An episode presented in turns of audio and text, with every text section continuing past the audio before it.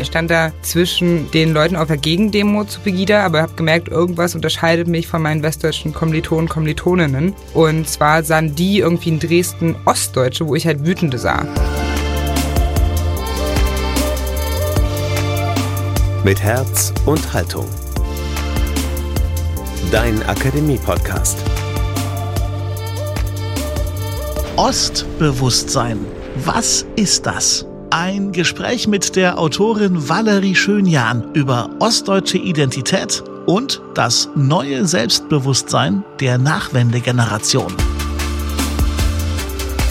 Mehr als 30 Jahre ist sie nun schon alt, die deutsche Einheit. Und trotzdem ist der Unterschied zwischen neuen und alten Bundesländern immer noch spürbar. Dazu gehört auch, dass für viele Menschen das Ostdeutschsein ein fester Bestandteil der eigenen Identität ist. Aber was genau es mit einer solchen Ostidentität auf sich hat und wie sich heute junge Menschen zu ihr verhalten, darüber unterhält sich gleich Falk Hamann mit Valerie Schönjan. Und damit herzlich willkommen im Podcast der Katholischen Akademie im Bistum Dresden-Meißen. Ich bin Daniel Heinzer. Valerie Schönjan wurde im September 1990 in einem Staat geboren, der kurze Zeit danach nicht mehr existierte. Sie wuchs in Magdeburg auf, studierte Germanistik und Politikwissenschaft in Berlin.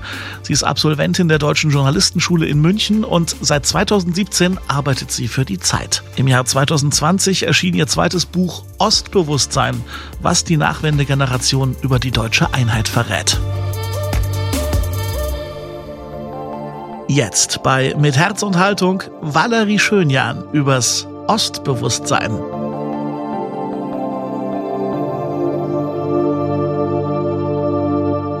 Hallo Valerie. Ich habe, als ich das Buch von dir Ostbewusstsein gelesen habe, natürlich die Frage im Kopf gehabt, was genau eigentlich ostdeutsche Identität ausmacht und bin da auf einen Satz gestoßen, den ich interessant fand. Da schreibst du, Identität Ost ist eine Reaktion auf etwas, auf die Ossi-Momente. Was sind denn eigentlich genau Ossi-Momente?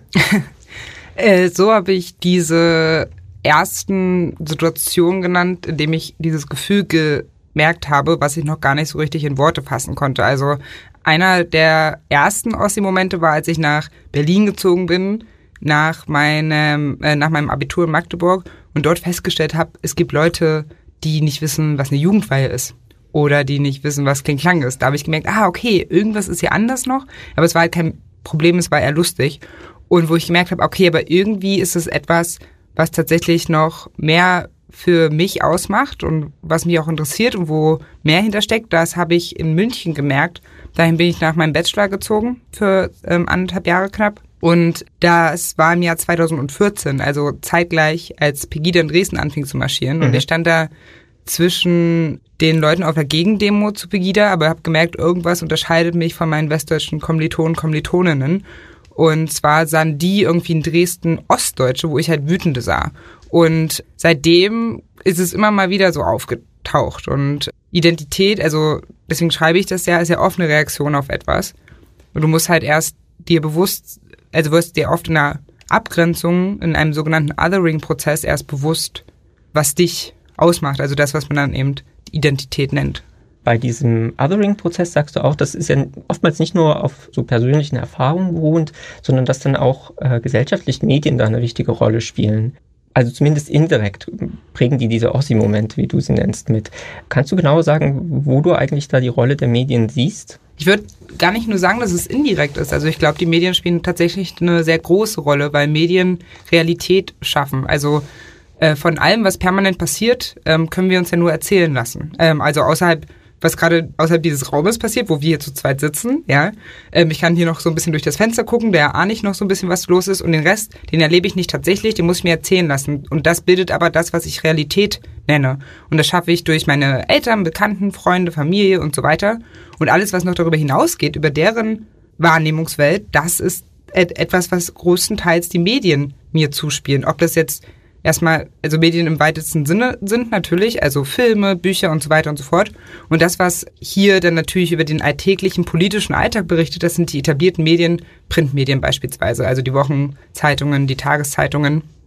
Und was die da schreiben, das prägt ja meine Realität. Und das heißt in Bezug auf diese Ost-West-Frage zum Beispiel, dass viele Leute, also habe ich sehr viel jetzt gesprochen, auch in meiner ganzen Buchrecherche immer so, sehr viele Westdeutsche, die waren ganz oft noch gar nicht im Osten. Also gibt es auch Zahlen zu, dass sehr viele Westdeutsche tatsächlich noch nie richtig im Osten waren und äh, die gleichzeitig auch keine Ostdeutschen kennen und die deswegen nur Ostdeutsche, Ossis in Anführungszeichen aus den Medien kennen. Und wann wurde die letzten Jahre, bevor 2016, darüber immer geschrieben? Irgendwie in einem Kontext, wenn es negativ war, wenn es irgendwie um Platten, Klammer auf, ich finde Platten nicht hässlich, ähm, was wird sozusagen noch oft so, äh, äh, so benutzt oder halt so Nazis oder und so weiter, AfD ging so zugespitzt gesagt. Und was dann aber spannend war, was ich sehr viel in Gesprächen gehört habe, wenn ich jetzt mit Nachwendekindern, also Leuten aus meiner Generation gesprochen habe, aus Ostdeutschland, ist, dass wir, glaube ich, alle so einen Moment hatten, also einen gemeinsamen Ossi-Moment. Also was ich vorhin äh, äh, so als Beispiele genannt haben, habe, waren ja so persönliche Erfahrungen. Ähm, und ein medialer Ossi-Moment, den wir alle gemeinsam haben, war halt schon die Berichterstattung nach den AfD-Erfolgen. Und weil da bei uns ich verpauschalisiere jetzt, aber das habe ich sehr oft mhm. gehört, so zwei Gefühle gleichzeitig so im Herzen auftauchten. Auf der einen Seite natürlich die Empörung über die Erfolge der AfD und wie das sein kann.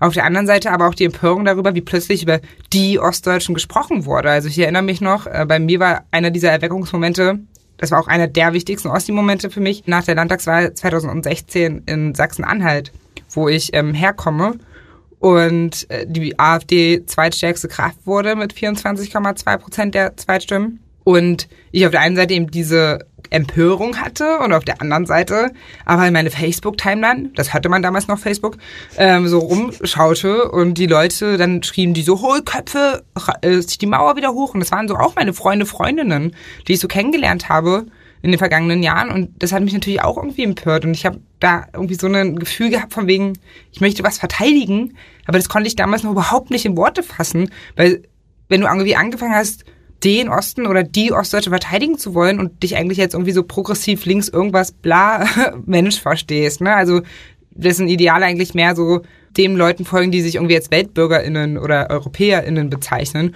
Und plötzlich stellst du dich hin und merkst so, okay, irgendwie habe ich, bin ich mich jetzt Ostdeutsche, was he heißt das halt eigentlich? Ne? Und das war damals nur ganz, ganz schwer in Worte zu fassen.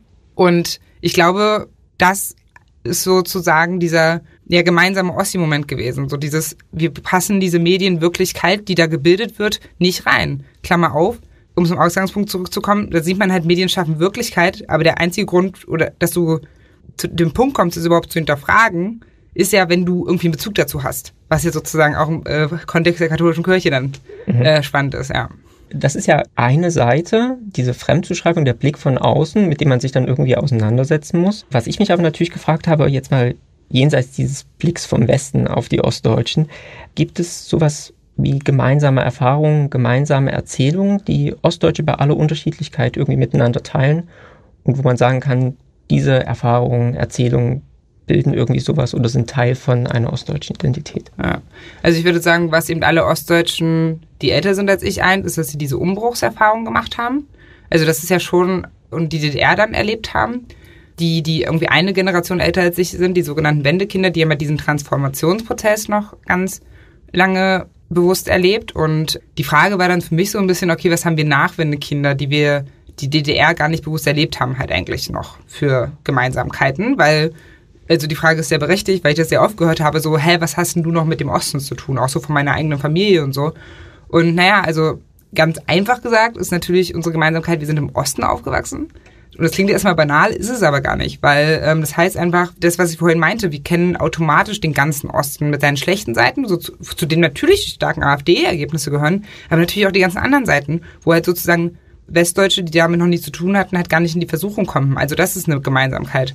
Dann ist aber auch eine Gemeinsamkeit, dass der Osten ja auch nach dem Ende der DDR ein anderer Sozialisations- und Erfahrungsraum geblieben ist. Also beispielsweise mit meinen westdeutschen Altersgenossinnen unterscheidet mich, dass wir mit anderen Strukturen aufgewachsen sind. Also beispielsweise weniger Erbe, mehr Wegzug, mit anderen Selbstverständlichkeiten wie arbeitenden Müttern. Also das ist mir auch in den letzten Jahren erst sehr massiv aufgefallen, was für ein Privileg ich da auch habe als ostdeutsche Frau, weil ich wirklich mit einigen Stereotypen nicht mehr leben muss in meinem Kopf, mit dem meine westdeutschen Freundinnen leben müssen, so Stichwort sowas wie Rabenmutter oder so.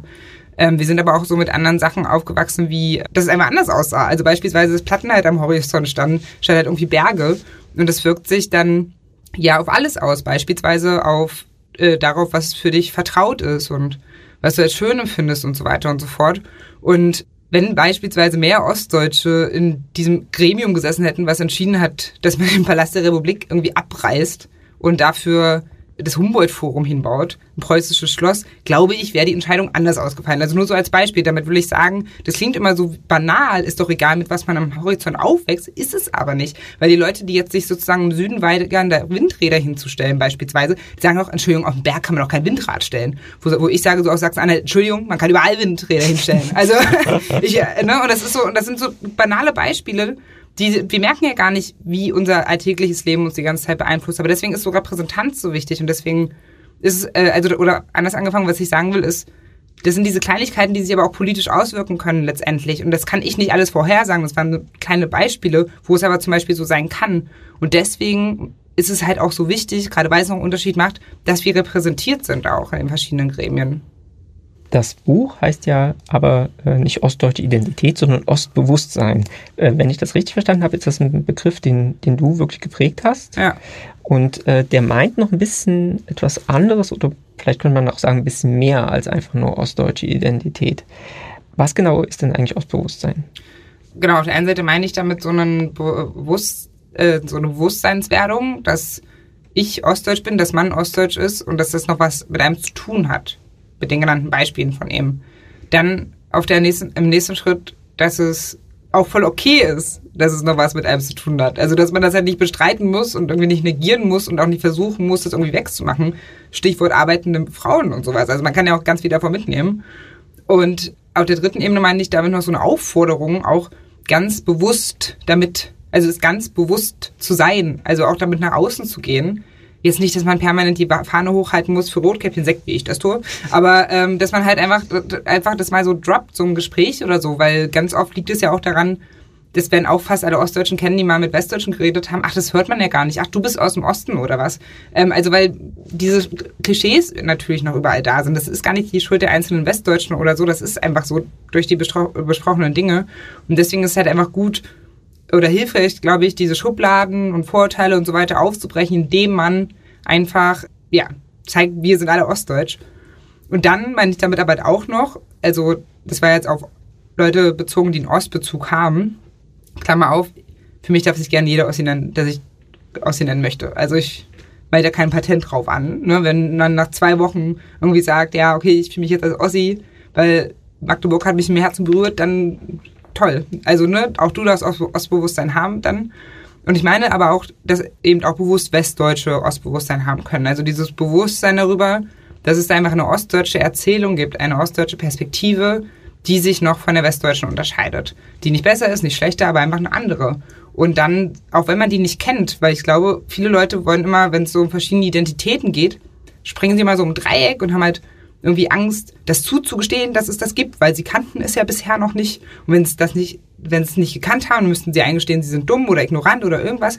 Und dann möchte ich immer so ein bisschen beruhigen und sagen, es ist alles okay, ich kann auch nicht alles wissen. Aber es reicht halt einfach, dieses Bewusstsein zu haben, um dann zu sagen, in einem bestimmten, weiß ich nicht, Gremium, politischen Entscheidungsgremium, hm, wir haben ja gar keine ostdeutsche Person hier, vielleicht holen wir noch mal eine rein. So, ne? Und das wird dann vielleicht noch, letzter Satz dazu, so ein Bewusstsein dafür herstellen könnte, dass es generell halt so viele Perspektiven gibt, die wir nicht sehen. Ne? Ob jetzt die Afrodeutsche, die Wertdeutsche, die von nicht-binären Personen und so weiter und so fort.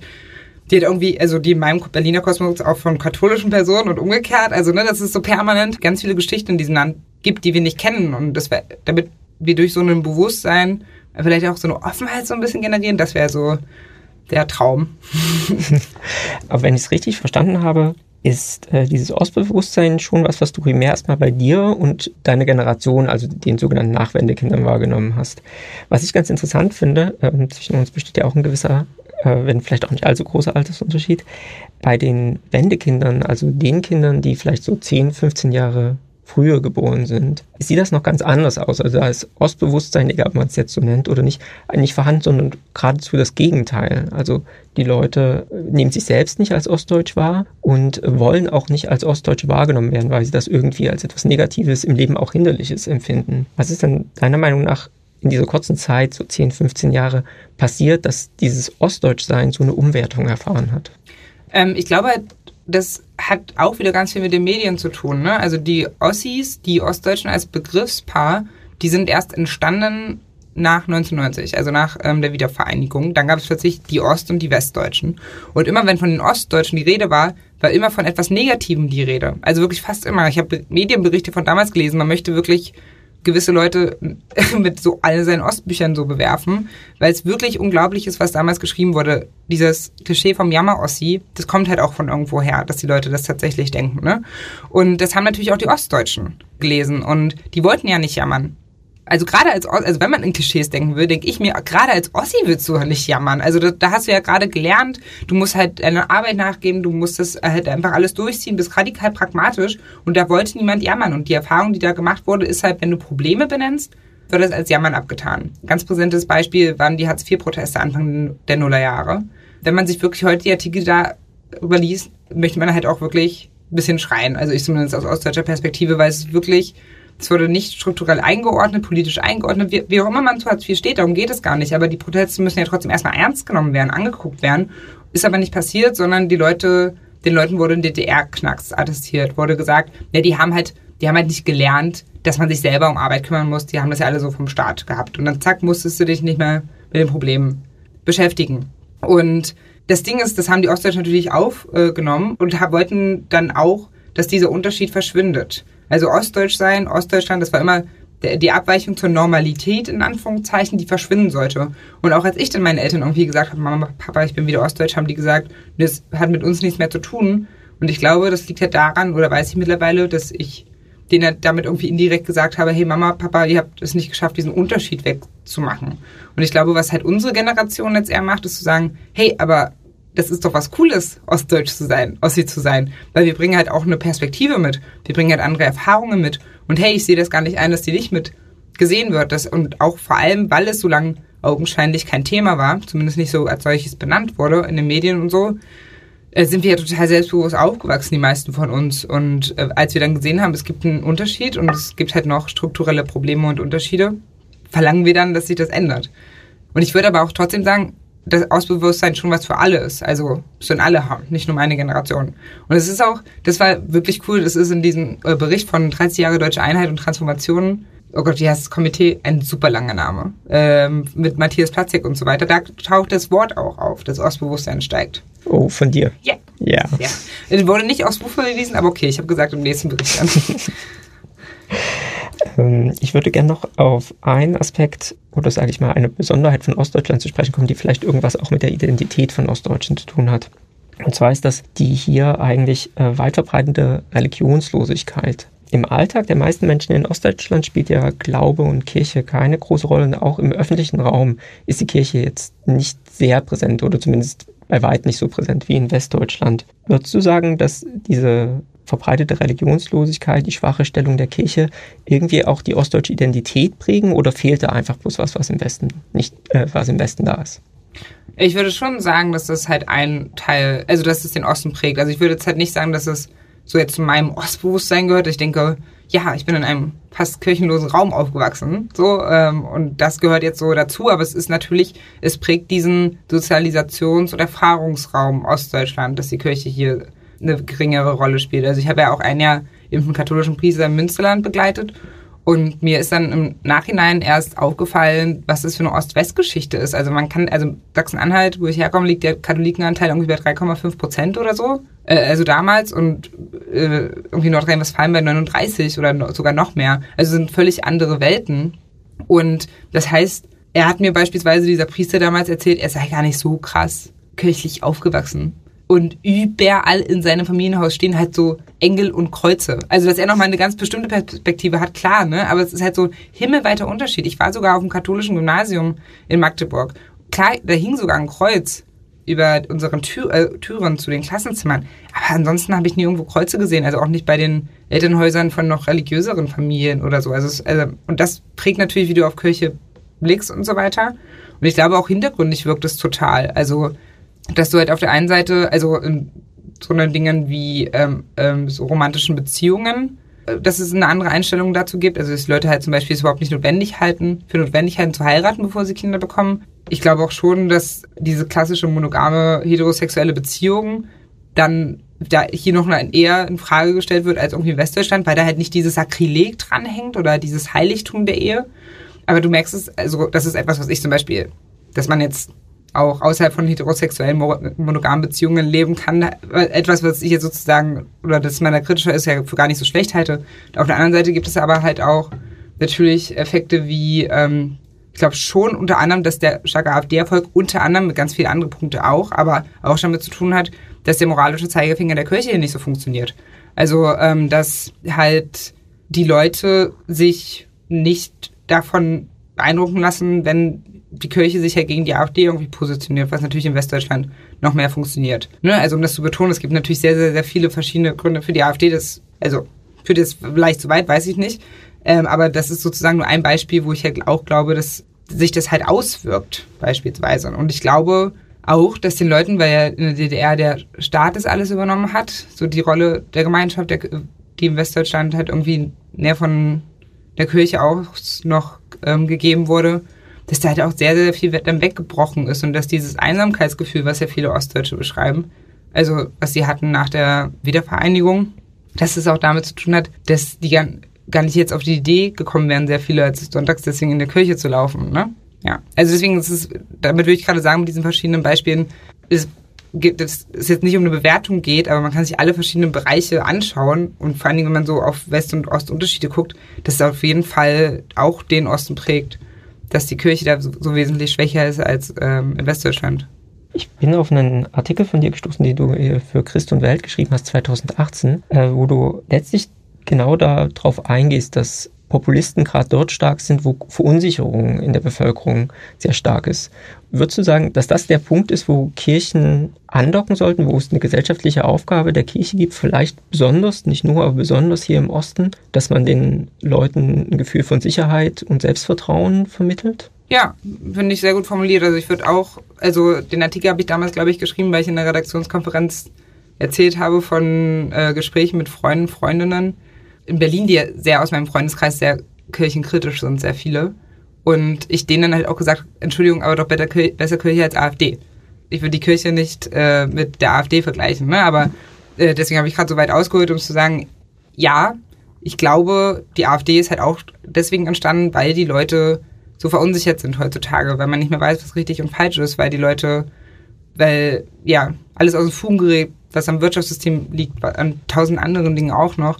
Und dass halt schon die Kirche dann einfach so ein Anker sein kann und da Vertrauen geben kann und so und nicht eine, eine Antwort sein kann. Und ich glaube nicht, dass es für alle was ist. Das ist sozusagen ja wahrscheinlich das, was mich dann halt von Katholiken, Katholikinnen unterscheidet. Die denken, das ist für alle was. Ich glaube nicht. Aber das ist sozusagen für, für Menschen was sein kann und eine Antwort geben kann. Und ich, dass das die Rolle sein kann, diese Sicherheit auszustrahlen und diese ausgestreckte Hand und Vertrauen zu geben. Und auch so, ja, moralische Leitplanken, wenn man so will. Ich würde gerne nochmal zum Anfang zurückkommen.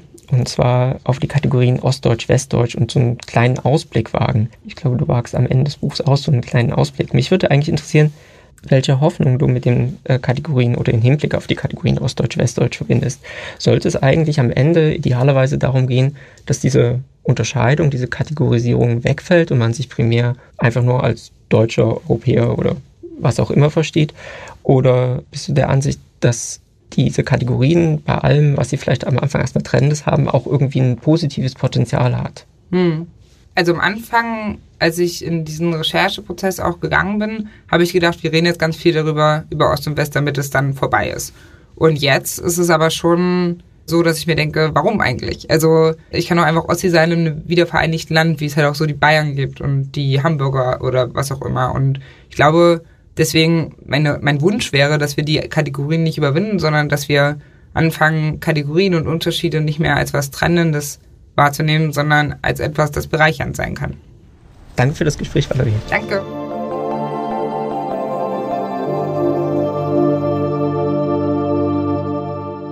Falk Hamann von der Katholischen Akademie im Bistum Dresden-Meißen im Gespräch mit Valerie Schönjan. Von Valerie Schönjan gibt es aktuell zwei Bücher.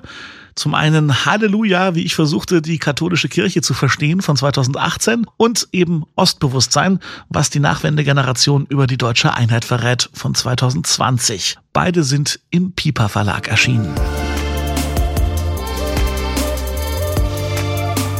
So, jetzt aber her mit euren Kommentaren, mit eurer Sicht der Dinge auf das Thema Ostbewusstsein. Wie immer am liebsten per Instagram oder Facebook oder direkt auf unserer Website lebendig-akademisch.de. Und wenn euch gefällt, was wir hier so machen, dann empfehlen wir euch zwei Dinge zu tun. Zum einen abonniert uns bitte, natürlich kostenlos, im Podcast Abspielprogramm eures Vertrauens.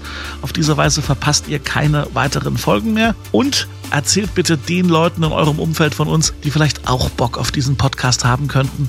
Schon jetzt vielen, vielen Dank für eure Empfehlung und eure Unterstützung an der heutigen Folge mitgearbeitet haben. Falk Hamann, Emily Siegel und Thomas Arnold. Ich bin Daniel Heinze. Vielen Dank fürs Zuhören und bis zum nächsten Mal. Mit Herz und Haltung. Dein Akademie-Podcast.